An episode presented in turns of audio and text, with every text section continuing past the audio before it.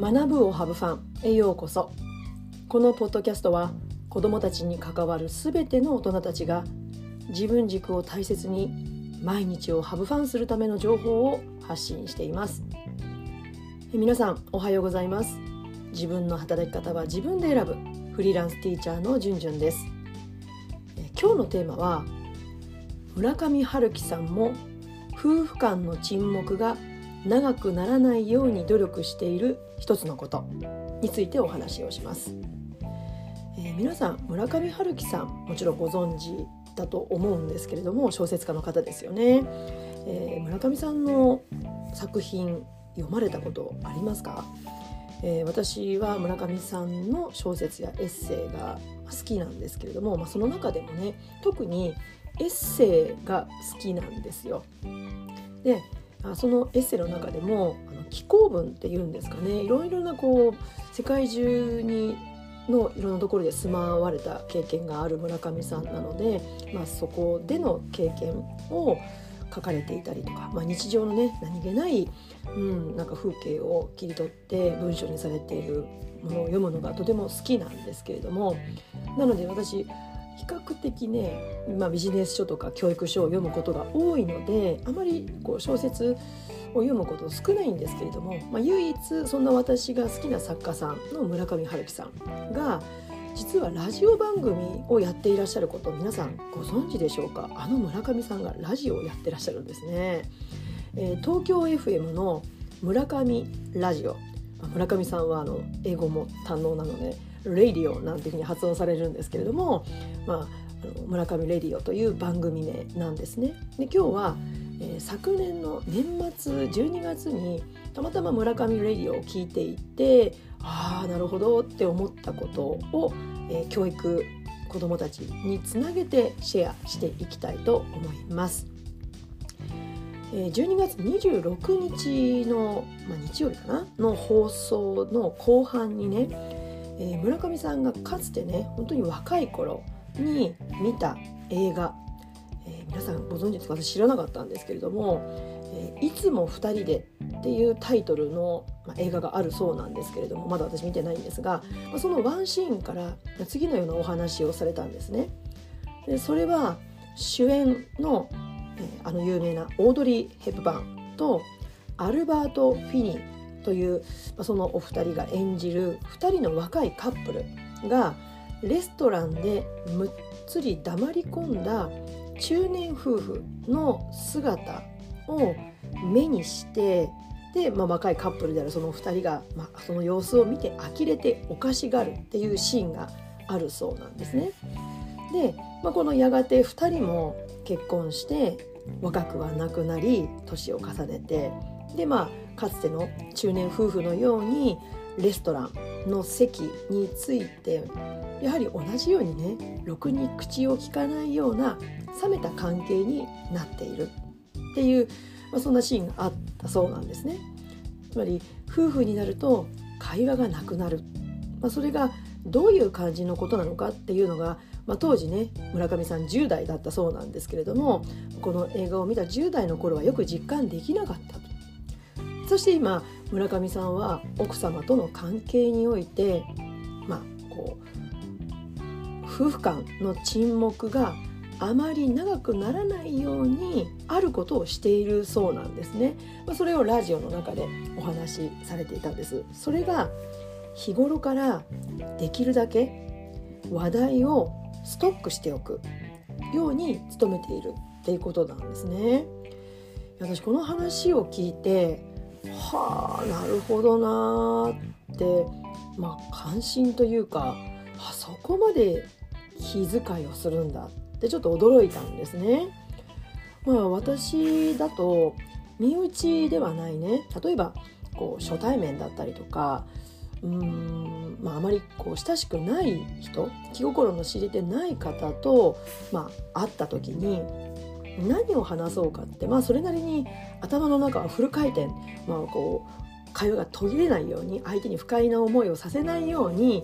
まあ、話題を探したりまたあらかじめこのことを話そうかななんていうふうに考えたりして相手に質問を投げかけたり、まあ、私するんですね。皆さんどうでしょう？うん、ただよくよく考えてみればそんな親しくない初対面の方。まあそれはそれでねあのより良い関係を築きたいっていう、まあ、そういった思いがあるから別にどうだっていいとかそういうことじゃないんですけれどもでもよく考えてみればそういったところで頭の中をフル回転するパワーを使うんであればいや最も身近で自分にとって大切な人にこそ頭の中をフル回転すすべきというかした方がいいんじゃないのっていうか、まあ、そうしたいよねってそこで気づいたんですね。なんかこう親しければ親しいほどその時にふっと浮かんだことを何気なくパラパラっと喋って、まあ、それはそれで会話が続くし、うん、楽しい時間も過ごすことができるんだけれどもでもやっぱり親しければ親しいほどなんかちょっと言葉に、うん、無関心というか、うん、なんかこうファッと言ってしまったことでちょっと対立関係になってしまったりとか、うん、なんか喧嘩まではいかないにしてもちょっと空気を、うん、冷やすようなことになりがちかななんて思ったんですね。だからこそやっぱり自分にとって大切な人にこそ頭をフル回転する。あらかじめ準備しておくってことってやっぱり大事だなって気づきました。でも私早速自分にとって大切な人との会話の話題をちょっとストックするようにしたんですね、まあ、まだ年末ですからねこの話はね。あの今はもうまだ年明けて、まあ、でも1月もそろそろ終わろうとしてますからまだ1ヶ月ぐらいなんですけれども、まあ、やってみています。でもこのことをきっかけにクラスの子どもたちとの会話の話題についてもちょっと自分の日頃の振る舞いを見直してみたんですね。あの村上さんがラジオでお話しされた内容を子どもたちとの日常の会話にちょっと置き換えて考えてみてください。あのやっぱり身内の会話と同じようにやっぱり話題のストック意識してもいいんじゃないかなって感じたんですもうすでにやってらっしゃるよっていう方もいるかもしれないし私も全くゼロではなかったんですけれども改めて、うん、こう意図的計画的にとまではいかなくてもやっぱりちょっと子どもとの関係を、うん、密にするというか深めるというような話題を意識した方がいいんじゃないかななんて思ったんですね。結構子供との会話ってまあ慌ただしい中で過ごしていくので結構ね流れていってしまうフローなものが多いんですよね。ちょっと日直さんだからこれしてとかあの頼むねとかなんかありがとうねとか、まあ、そういうこともあるんだけれどもここどうしたのとかっていうふうにねうんやりがちなんですよね。だから一人一人の顔を思い浮かべてああこの子と今日どんな会話したのかななんて、ね、その日一日を振り返ったりとか、まあ、もしかしたら私よく座席表を使ってるんですけどもちょこちょこっとメモしたりとかっていうことあとはまあ毎日毎日が難しければ1週間を振り返ってもしかすると、ね、その子によってはちょっと注意が会話の大半を占めているなんてことも私過去あったなってうん思い出しました。いやこれちょっと残念な状態ですよね。なので、まあ、クラスの人数とかあとはその日のスケジュールまあ高学年になればなるほどやっぱり休み時間などもね子どもたち委員会とかクラブとかっていうそういう仕事があったりするのでこう毎日全員とその子に寄り添った会話話題提供が難しい状態の時もやっぱりあるんですよね。なので、私も村上さんのこのエピソードを聞くまでは特に会話のストックを一人一人何かに書き起こしてこう記録しているわけじゃなかったんですけれどもまあ日頃ねちょっとだけ頭に浮かべていたのは例えばねその日の前日にその子がなんか習い事とかをしている子がいたら「ねえねえ昨日の英語のレッスンどうだったの?」とか「何したの?」とか「今何してるの?」とかあとは土日ね少年団とか入ってる子に対しては月曜日に「昨日のサッカーの試合どうだった?」とか「野球どうだった?」とか、まあ、そういったことをその子ならではの話題をちょっと振るようにしていたことは確かにあったんですね。